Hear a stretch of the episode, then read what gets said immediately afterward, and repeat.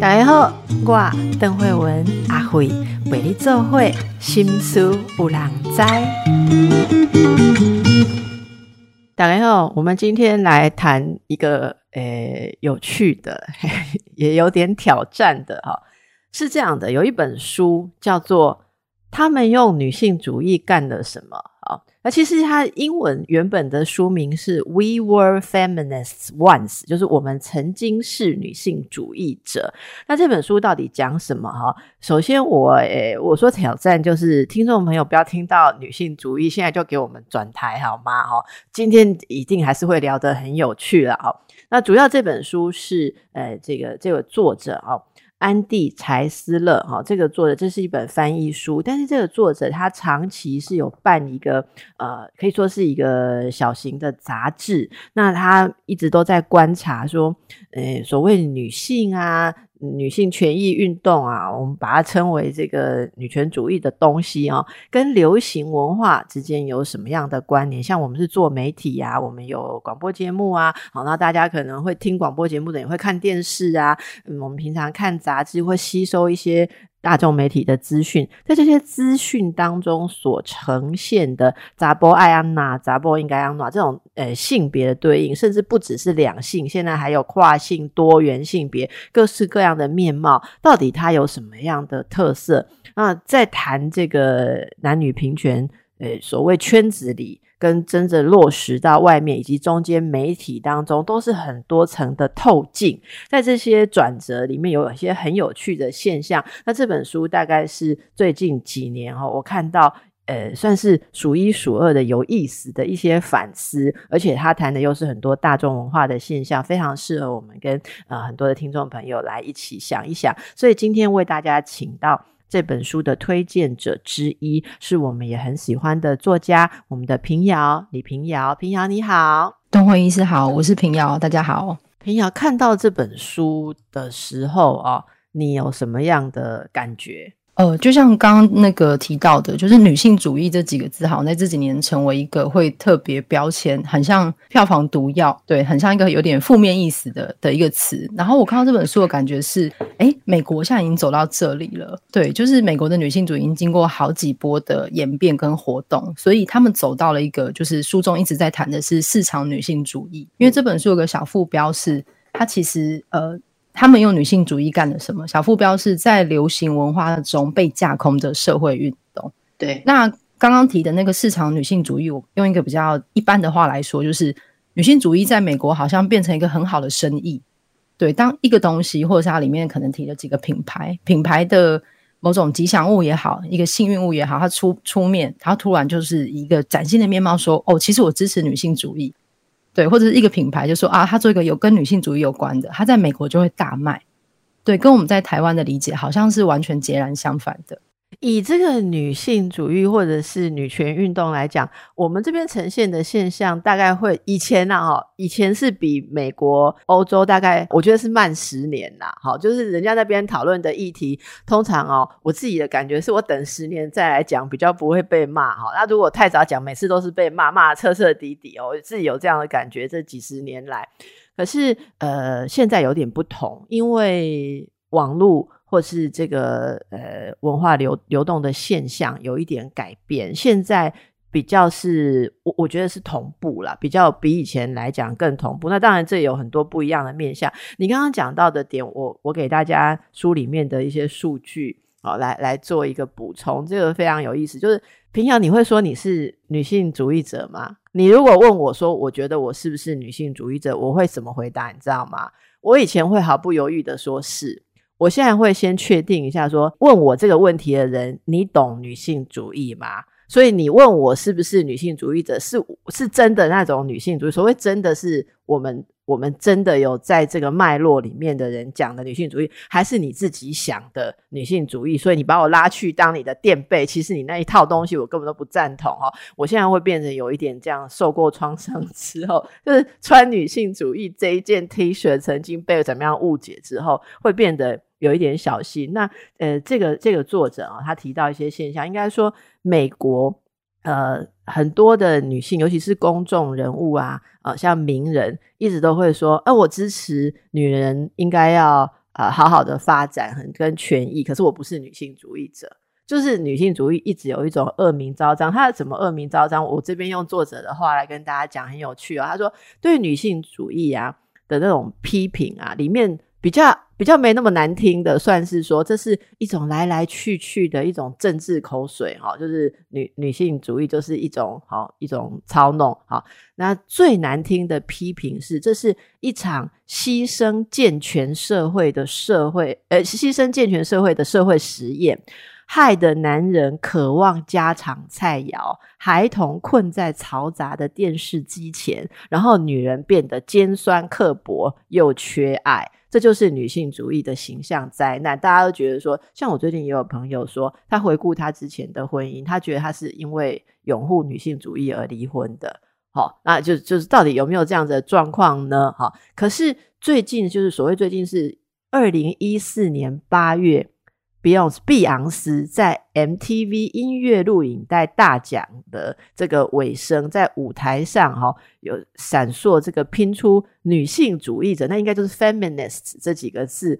的的那个霓虹灯，然后他的有一首歌曲叫做 Flawless，就是完美无瑕，还引用了这个奈吉利亚作家阿迪契的文字哈。其实这段文字，我相信听众朋友，你不要管你是不是女性主义者，你听到这个讨不讨厌？这段话你有没有感觉最重要啊？我们教导女孩要缩小自我，让自己变得更渺小。我们告诉女孩，你可以有野心，但不能太过头。好，所以他其实带头。呃，好像呃，把这个概念呃带出来，然后我们作者说哈，这个作者说，这个全球最大咖的流行巨星，此刻沐浴在镁光灯下，把这个承受污蔑的标签。驾驭的宛如一袭曲线毕露的高级定制礼服，哈，在超过八百万的观众面前亮出来。我觉得这段话真的是呃比喻的非常好，因为我一直都很好奇这个现象。像后来这个艾玛华森也在联合国发表一场性别平等的演说嘛，然后后来很多很多的呃这个名人，我们就不一一列举了哈，都说号称自己是。呃，支持女性主义，可是他们的这个支持女性主义本身，他们所就所呃拥抱的东西啊，或者各个品牌开始用什么女力来做品牌的宣传哦。其实我也接过很多个合作案，不管他要卖什么东西，卖法就是不一样。诶诶，以前如果要卖塑身衣哈，就会说诶，就是让你赢回爱情，有没有男人的眼光？现在就是说，我们不需要男人看哦自己的腰。哦，是自己哦舒服，要让给自己看，或为了健康，就是他会加上一些不一样的这个说法，然后好像现在大家都觉得我们很女性，很女性，很女力，很女力，这就是市场女性主义啊。可是这这个有什么不好，或有什么好？哦，平遥你怎么看？嗯，我想要谈一个，刚刚那个作者有在后记有讲说，他说他以前曾经坚信，就是认同女性应该享有平等报酬一。以及待遇的人，尤其是女人，有责任自称为女性主义者。对，这其实是一个很一般的一个判断，就是因为好，我觉得台湾可能还是有蛮多人听到女性主义就觉得哦，男性会被打压。但其实女性主义追求的是一个不论在经济、政治、文化上的那个性别平等，所以这当中其实也包括了，就是从让男生从一种很父权的状态被解解脱出来，就是男生需要受阳刚气气质绑架这件事也解脱出来。对，然后我觉得这本书有个很有趣的地方是，就像刚刚举的那些例子，比如说碧昂斯跟艾玛华森一起成为一种女性主义的代表，对，或者是你用女性主女性主义包装塑声音，例如说台湾这几年会有很多因为爱自己，所以你要去买东西的那个 正相关的连接，是 叫什么消费女性主义？对对对，就是很正相关的，因为你你是出自于爱自己，你不是为了给男人看，你要给自己看，而你买要买什么东西。但我觉得这本书其实一直在做的一个检查是，它是表面上看起来的那个样子吗？就是当我们做出了这个购物这个这个选项的时候，我们做出很多选择的时候，这件事情有让社会有实质的改变吗？还是我们只是在付出这个钱，我们支持了之后，这件事就结束了？所以他担心的事情是，呃，会不会真正推动改革的力量，真正的那个有力气的地方，就是在这个中间被就是空空的消化消化掉了这样子。嗯，那我们可以举一两个例子来聊聊吗？为什么那个真的需要改革的力量，就是那个那个复杂性跟被忽略掉的那个那那个问题的深度，哈，可以在什么例子上看到吗？我觉得它有一个部分是，呃，我觉得它要抵抗人类的自我感觉良好，就是你可能可能就是在你觉得应该要做点什么时候，你做了一个消费，但是你这个消费其实并不等同于爱自己。但是这个崭新的公式让你觉得，就像刚举的例子好了。假设以前买塑身衣是为了给男人看，那现在买塑身衣是为了自己想要。但是不代表你买了塑身衣之后，你就会爱自己啊。我其实想好奇，如果我们钻下去的话，就是说，如果你自己穿塑身衣会觉得很爽、很高兴，你到底是在爽什么，在高兴什么？其实我会问我自己这个问题，你知道吗？就是如果不是为了符合把自己塞进那种嗯大众对女性标准同体的的公式那个模型里面。我我个人是完全觉得我穿塑身衣是完全不会开心，跟我甚至觉得它对我的身体很多部分呃造成压迫哈，或者是不舒服。那真的有人是不服务男性，或者说社会上对于女性的完美同体的眼光而穿塑身衣会开心的吗？这个是我好奇的一件事啊哈。还有像你刚刚讲的这些。我我我想到另外一个问题是，这些号称自己支持女性主义的人，哈，这些新流行的人，如果他们仍然在登上杂志或是表演的时候露高叉跟那个那个骨沟啊，我我我我我真的不知道。当然，我们就说展现身体现在是一个很难讨论的议题，哈，就是说这这是我们为什么不能展现？这是我们的身体，这也是主权的一部分，那或者说这是挑战。框架，可是他有时候挑战框架，难道不是也很服务这个消费者当中的男性眼光？我觉得这些问题都变得好难哦，这是我有感觉的。然后我不知道平遥，你对于里面有没有哪些例子，觉得那个深度比较难思考的？我觉得身体也是一个很难讨论的问题，就是它有太多东西要拆解出来了。然后呃，我自己会对一个点很，就是我自己有不小心被一个东西收编。就是它里面有举一个那个之前国外的一个如意的例子，然后他其实用的是那个呃很很常谈的某一个故事，就是他找一群人一群人来，然后叫他们像女孩一样丢球，所以里面会有呃成年的女性，可是成年的女性听到你要像女孩一样丢球的时候，他们就会摆出一个非常矫揉做作的姿势，因为在他们被就是一直以来的主观的意思来说，你像女孩一样，就是应该要有一种。好像很娇弱啊，好像很脆弱这样。但是他们在找一个对照组，是一个小女孩。那这个小女孩像女孩一样丢球的时候，她就是很自然的丢球。嗯，对。然后她最后的结论就是，呃，你要就是去除这些外在的框架嘛。然后她有一个商业的广告。对。然后我如果以前去一些高中女校演讲的时候，其实非常爱爱放这支影片。这是一个非常好的沟通，而且它很大众，很快速。但这本书其实要抵抗的就是，当这个快速大众的沟通达到之后，然后呢？对，就是我们看到很多支这个影片，但是实质的实质的性别平等有被实施吗？或者是它里面很多提的例子是，我们常常会因为哦，我们现在有个，例如说台湾好了，台湾有个女总统，对，然后或者是某个地方有个女性的领导者，我们就觉得哦，性别平等进步一大步。对，可是，在呃一般的，例如说之前联合国的各种的评鉴跟那个量表之中，女性就是女越往高层的女性是越来越少的嘛。但是一般人常常会因为有一个领头羊或有个突破之后，我们就觉得啊，这个跨进了一大步。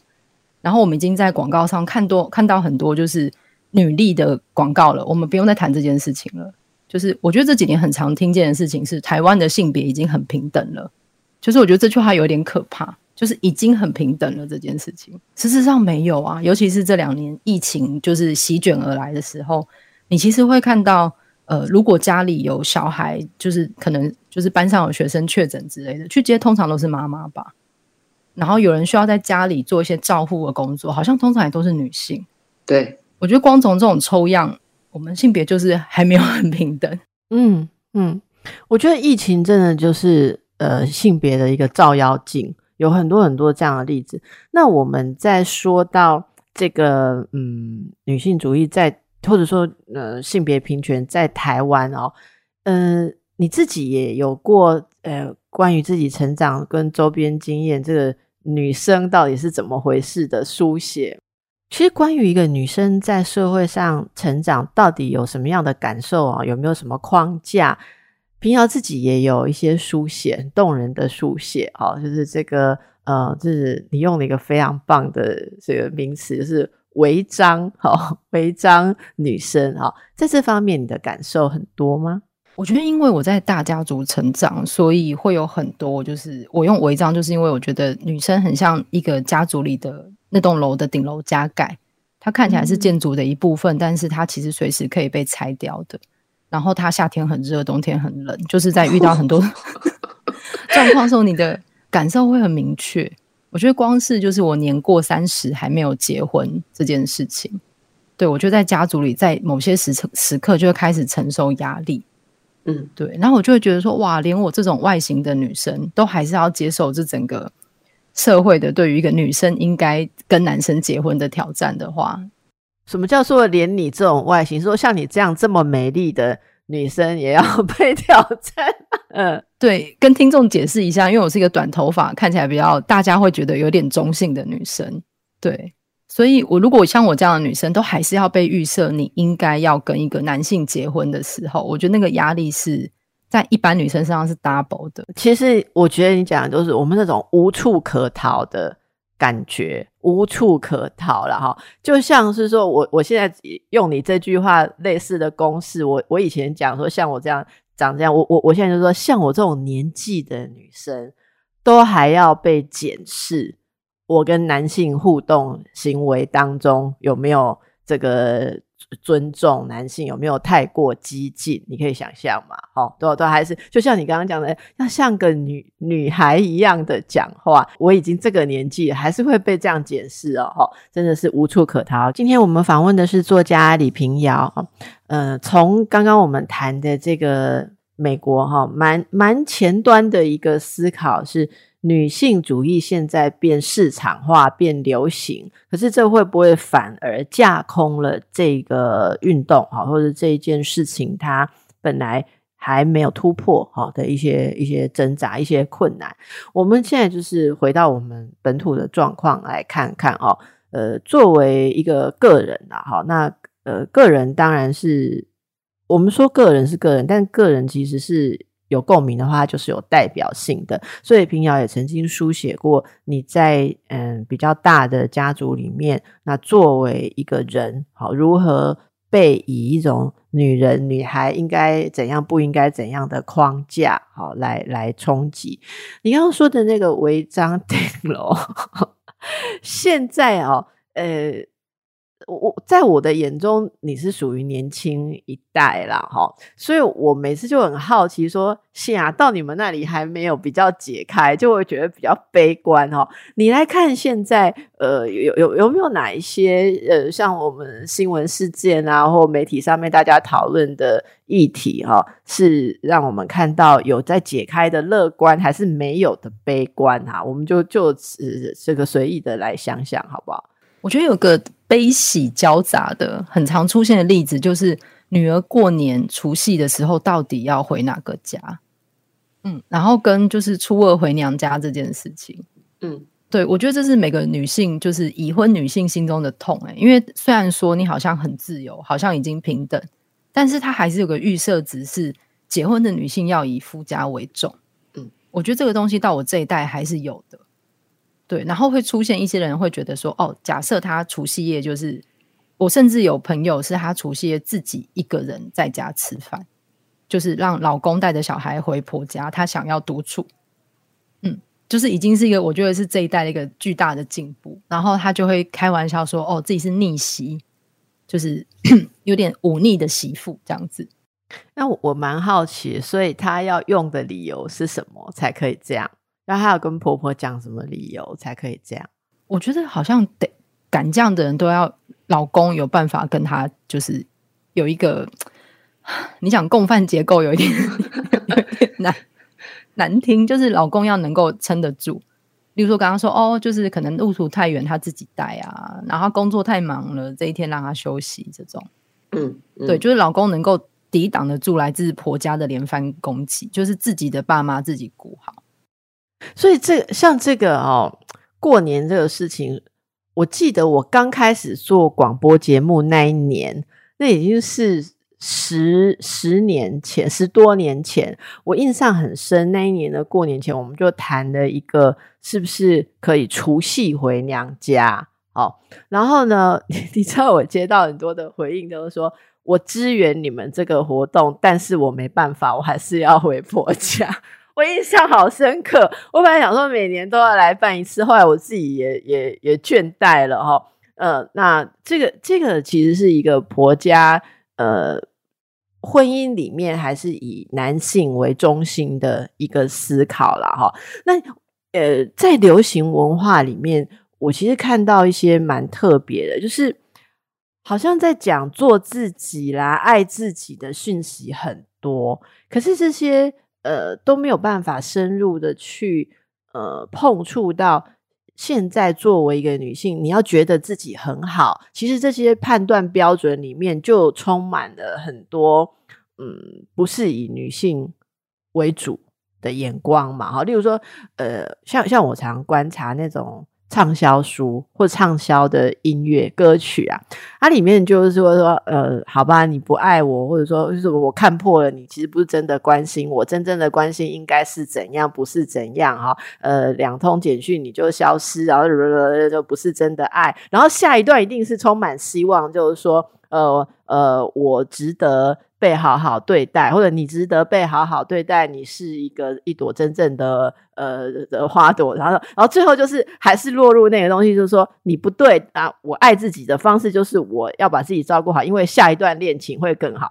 然后我常常都会很想跟来自商的女孩说：“你俩 gay 手听啊，这里就是 gay 手唱屁啊，就是你你还是没有就换汤不换药嘛，你还是一直在期待，就好像说期待说。”你还是要嫁到人，然后生小孩，而且要嫁对的人。我觉得这个就是唱了这些歌，但是就像你刚刚说的问题并没有解决哈。那我们我们如果说台湾，你刚刚已经表达，就是你并不认为我们已经完全的平权了嘛？好，那那你觉得我们还应该做些什么努力？嗯，我觉得很像那个邓医师刚举的例子，就是我们教育男孩跟女孩的方式差太多了。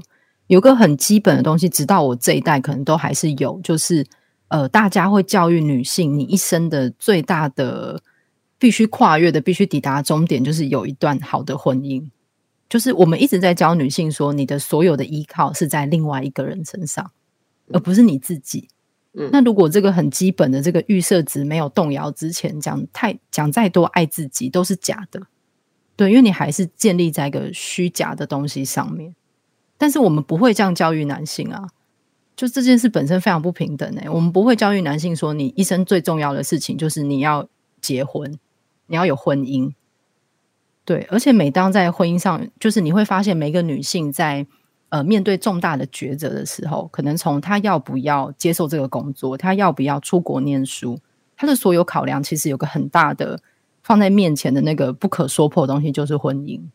然后也因为女性可能会因为婚姻放弃很多事情，所以可能在职场上，光连那个薪资的结构，它也是连带的不平等的。因为我们认为男生是要养家的那个人，嗯，对我觉得光是薪水同工同酬这件事情，一直无法真正的平等，我们就离平等还有很远的。我我们我们现在还没有同工同酬，是不是？对啊，还是没有，全世界都没有。对你讲到这一点哦，为什么我会问这个很白目的问题？我昨天演讲，我说我们还没有同工同酬，我就被听众问问题。他说我不懂你这句话是什么意思，因为在我们公司，只要是一样的职等做一样的呃工作，那个电脑算出来薪水都是一样，电脑并不会拿你的性别来去加成计算，好，然后算出一个不同。然后我说：“哦，我懂了，为什么你会觉得？为什么有人会觉得我们已经同工同酬？因为没有去计算到背后的影响因素，是不是这样子？就是就像像平常你如果说我们没有同工同酬，如果你听到我刚刚那种问题，要怎么回答？我觉得他如果用电脑的计算是 OK 的，但是就就用以一般的统计数据来说，前几年有个女性的诺贝尔奖得主，她有讲到一个观察是。”越往高层女性越少，所以他可能一直同工同酬，但是你往上爬，你到了中高层管理阶级，甚至于领导人的职位时候，女性是非常稀少的。嗯因为他们在某个时间可能就回归家庭，或是他们在某个时间决定。我甚至有朋友是他觉得他是不是不要升职，因为他如果升职之后，他的楼顶会变重，他就没有办法好好的陪伴孩子。我觉得这个是一个一个议题，就是说，呃，女性自己现在没有人强迫你不能升迁，甚至机会等着你，可是你心里有一个天花板，心里有一个呃，就是脚上有个链子绑住，说。如果我冲太太前面，跑太前面的话，我一定会牺牲掉其他更重要的东西，例如亲密关系，例如婚姻，或是呃跟小孩子的相处。但是男性真的比较少有这种思维，觉得他必须在这个东西里面做取舍啦。好，那我我我好奇一件事哦，那个平阳你是作家吗？你的职业是作家，哈，作家这件事情里面有没有性别的？不同工的同工不同酬，或机会差异，或形象包袱，或是可书写呃这个这个类别的限制。嗯，我觉得它相对可能就是因为我们书写的经验值不太一样，所以它可能相对平等。但是会有个状况是，女性的作家如果她结婚，她还是要做一切家庭里的事情。嗯，她还是被预设要做很多家庭里的事情。但是我有听过一个，就是可能男性前辈，他老婆生小孩，但他还他还是只要专心写作就好了。嗯嗯，不管有几个小孩，他只要专心写作就好了。可是你很难听到一个女性作家可以生完小孩之后，哦，你只要专心写作就好了，小孩有人顾。对我觉得这个是普世的状况，它无法被切开。你讲这个，我想到我周边也看过啊，那个男性是。还不是作家哦，是写作者。那因为他一直等着要写出他这一生重大的作品，所以他一直就是在写作，还不用写出来哦。没有像平遥已经 出版了，没有，还没有写出来。其实他写作的时候，家人就都不能够打扰他，因为呃，他有一天可能会。写出名著不不知道哪一天就是了哈，可是在这过程当中，家人是非常的呃尊重这一位男性的的工作。可是如果你今天换过来想，平常你敢想吗？如果你十年没没交差哈，没有拿出来卖的书，然后你结了婚还生了小孩，你每天。十小时在你的房间里面，而且有时候还不是在写，只是在听音乐跟冥想，创造灵感啊！你家事都不用做，你真的确保你的婚姻可以幸福？这样子的伴侣哈，应该找得到，但是他也会常常被周边的人轰炸，哦，说你嘛管管你老婆，你太可怜啦，或者什么时候？我觉得这个声音还是存在啦。好，那呃，所以所以我们刚刚讲到这些现象，对不对？那呃，那我们还没回答一个问题，是，所以我们应该做什么努力？嗯，呃，就像这本书的作者后面谈的，就是呃，就是他很担心的事情是，这个市市场女性主义，这个看起来消费的非常的光鲜亮丽，我们看见一切支持女性的头衔、抬头跟广告，但是实际上它到底有没有落差？所以我觉得我们能做的就是企图在自己的位置上，用实际的状态去改变它。嗯，对他可能从你如何教育男生女生开始，他可能从让女生看见，就像刚刚邓医师说的，其实没有人没我们到了这一代，其实没有人限制我们自己。但是很可怕的事情是，女生们是以这个方式被养大的。就像呃，有一个说法是，你如果在小牛的鼻子上穿鼻环嘛，你把它绑在一个木头上，然后它在小时候是无法挣脱的。这但是即使它长得非常的强壮，之后它还是以为那个环是无法挣脱的。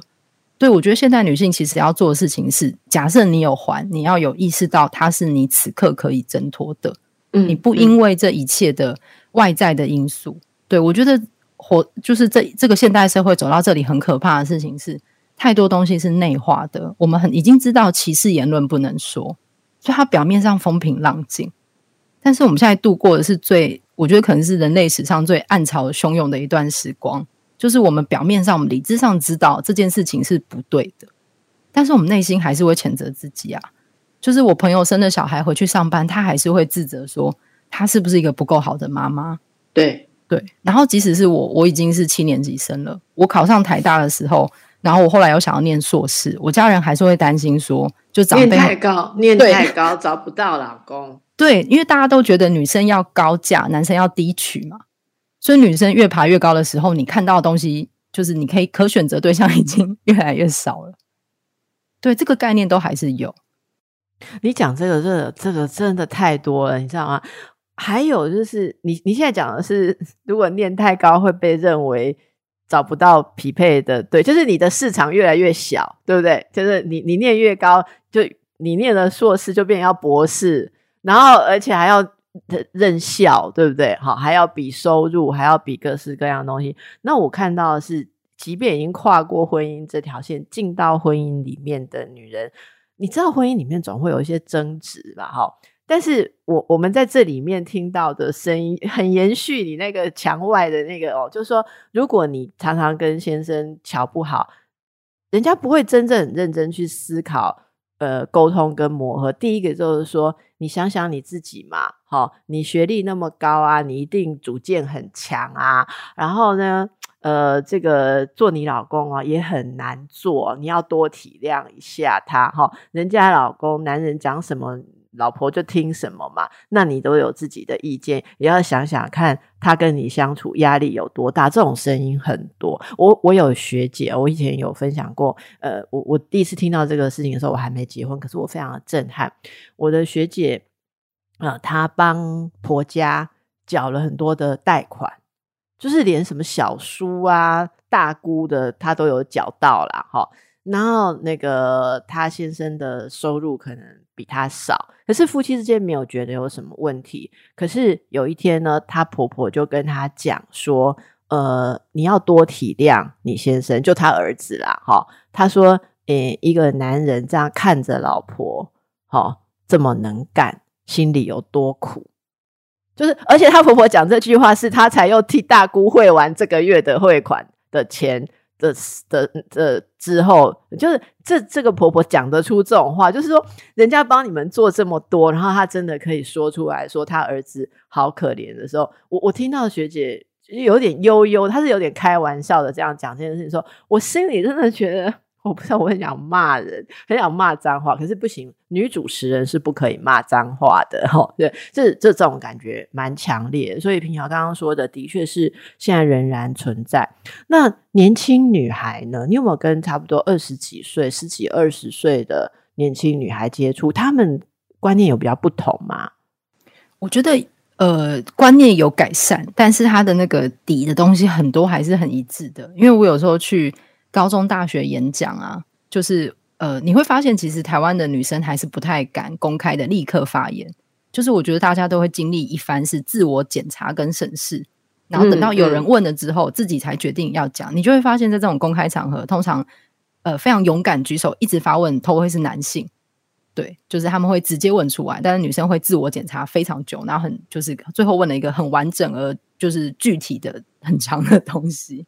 哦，那那像你演讲，或者说呃呃读者或什么女生问问题的时候，是不是也会很在意自己？呃，问问题的时候不能太尖锐，或是太挑战。因为因为我我曾经看过一个调查，说，哎，他们去。呃，我我忘了是也是一个广播主持人嘛，好，那他可能也是研究女性主义。他说他他去分析男听众的来信问问问题，跟女听众哈发现里面有不同，好像什么样的不同？我们等一下跟平遥一起来聊，看他有没有遇到。今天我的来宾是作家李平遥啊，呃，我刚才说的那个是他研究说男性听众写信来的时候啊。大部分就是批评指教，好，你在昨天的节目谈到哈，但是哦，根据研究哦，所以应该是怎样怎样怎样哈啊，或者是说，其实你刚刚讲你你昨天讲了一个什么事情，你忽略了什么什么什么哈，或者说贵节目怎么怎样偏颇了这样，但是女性听众就是说，平遥主持人，谢谢你啊，带给我们就是比较多感谢啊，喜爱啊哈。然后就算是要提出意见，就是说不好意思，我有一个疑问，就是前面可能要写三百字的，谢谢你的节目，我其实是很喜欢。你要先确信我是喜欢你的哦，这件事情解释充分之后再说。我有一点点疑问，因为你昨天谈到那个，我之前有读过一本书，不晓得是不是我记错了。我读的那本书里面好像有一个地方的想法跟你讲的似乎不是完全一样，然后自己还要找理由说不知道是不是两本书的年代的差别，还是什么什么翻译上的错误，可以请你为我解惑吗？其实这个东西换成男人来写，就是说你昨天讲到了一本书，其实你讲错了，那个概念其实不是那样啊，就是我来提醒你。这个现象，我那时候呃听到的时候，我还没有主持这么多节目哈，我只觉得有趣。我跟你讲，经过十几年，我觉得到现在还是一样。我到现在我开 email 给你看，都还是一样。那你平常有这种感触吗？我刚刚就是笑到不行，因为我的私讯也是长成这个样子，就是你看批评指教的，而且很讲话很直接，对，然后是直接，或者是他甚至我在推荐一系列的书单的时候。他会觉得我可能没读过什么，然后他要指教我，他指定我去看什么，再来跟他讲。嗯嗯很多都是。所以这我们怎么去看这个事情？因为你写，呃，其实可以分享一点嘛？这个你写，你你的书写里面其实本身带有一些女性的觉察，对不对？这个会不会刺激到一些男性？哎，其实或者说男性是为什么要读呢？我我连就是去新书发表会的时候，现场男女比例悬殊嘛。但是就是女生很多，有几个男生，然后几个男生来看起来还是女朋友带来的，就是不是他本人想要来的，对，也是有可能也是有对，然后他们就会一直想要跟你争论。然后我记得我之前出书的时候，有一篇在讲性骚扰的经验，嗯，然后我就一开头的有一段是讲说，就是呃，就是据我的身边的就是那种非正非官方正式的抽样调查，就是每个女生几乎都有经历过性骚扰的经验，嗯。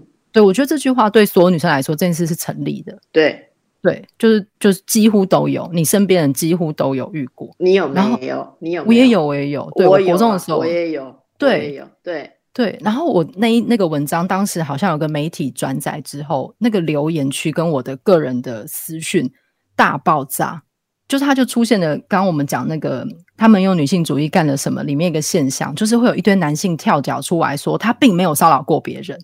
啊就是当我们指责一个一个状态的时候，他们会跳出来说，不是所有的男性都这样。